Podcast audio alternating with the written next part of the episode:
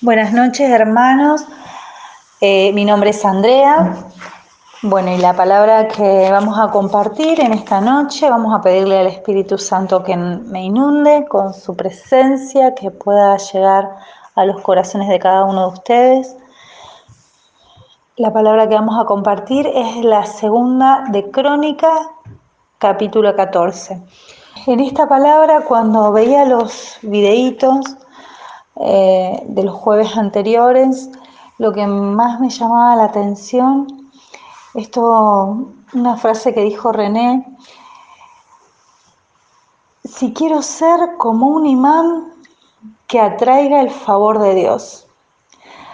Y sí, la verdad que, todos queremos ser ese imán que, que atraiga el favor, la mirada, la atención de nuestro Señor.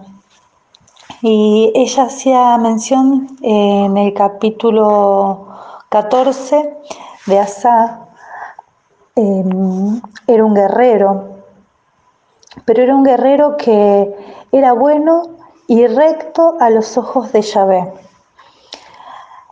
Él tenía un ejército, este hombre, em, dice en la palabra, Asa tenía un ejército de 300.000 hombres de Judá.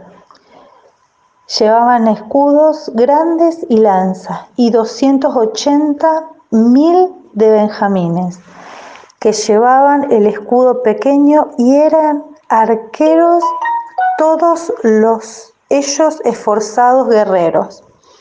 Salió contra ellos Seraj, el etíope, con un ejército de un millón de hombres y 300 carros.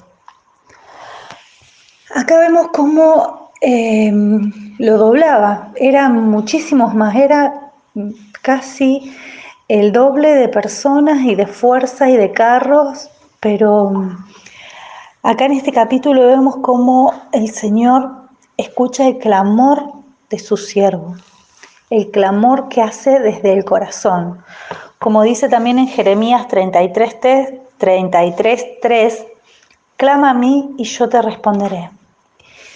Y te mostraré cosas que mm, aún desconoces. Bueno, esto de clamar, esto de, pedir en el momento con el corazón. Eh, muchas veces he pasado por situaciones difíciles que mm, en la comunidad me enseñaron a orar y a clamar. Entonces yo en esas situaciones difíciles sabía que con mis fuerzas lo hacía todo mal, que con mis fuerzas eh, salía lastimada. Entonces empecé a probar esto, de clamar a Dios, clamar con el corazón, clamar desde lo profundo, y a veces eh, hasta parecía imposible, como cuando salieron todos estos guerreros, em, el ejército este que fue de Seraj, que salió en contra de Asa, que parecía un ejército inmenso, y sin embargo Asa clamó a Dios, y Dios escuchó su oración, porque él era un hombre recto. Dios ve todo, Dios hasta los pequeños detalles. Dios sabe todo de nuestra vida, todo lo que hacemos hasta en lo más secreto. Él lo sabe. Por eso tenemos que ser de, de una sola pieza, ser rectos, ser buenos, ser agradecidos. Pero si no tenemos una comunión con Dios, la presencia de Dios en nuestra vida, no lo vamos a poder lograr porque somos humanos y caemos eh, en nuestras debilidades, en, las cosas, en vanidades, en aparentar. Eh, pero bueno, tenemos que ser, eh, tenemos que ser dóciles y auténticos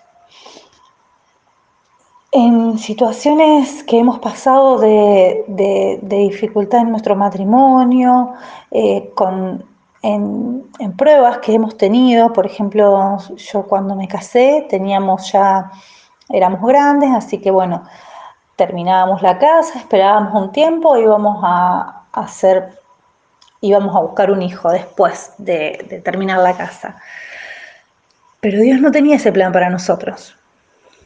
Yo empecé a clamar, a clamar, a ayunar, a buscar a Dios, más de lo común, más de lo que ya lo venía haciendo, y, Dios tenía otro plan para nosotros.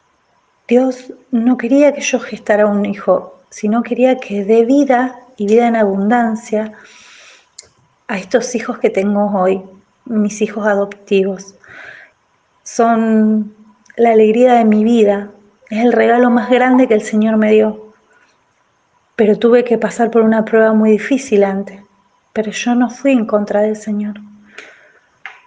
No escuché las voces del, mundo que me decían que no es fácil adoptar porque eh, tienen otra genética, porque tienen otra crianza, porque tienen otras situaciones dolorosas. Y yo pensaba, si Dios a mí me rescató, si Dios a mí me, me hizo nueva, también los va a hacer nuevo a ellos. No es fácil, no fue fácil no escuchar al mundo y solo seguir a Dios. No fue fácil, pero Dios escuchó mi clamor.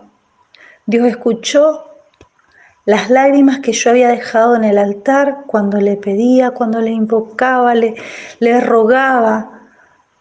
Y yo te invito hoy, hermano, que empieces a invocarlo a Dios de manera sobrenatural, que se desgarre tu alma enfrente de Dios, porque Él es tu fortaleza. Él es el que tiene los mejores planes para cada uno de nosotros. Hermanos, a veces los planes nuestros no son los planes del Señor, pero sí los planes del Señor es lo mejor que nos puede pasar.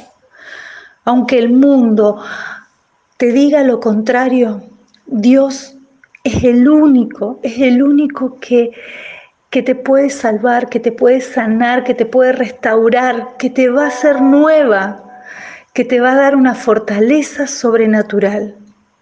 Yo te pido en esta noche que empieces a clamar a ese Dios vivo que está al lado tuyo, que te vio desde que naciste y que tiene los mejores planes para tu vida.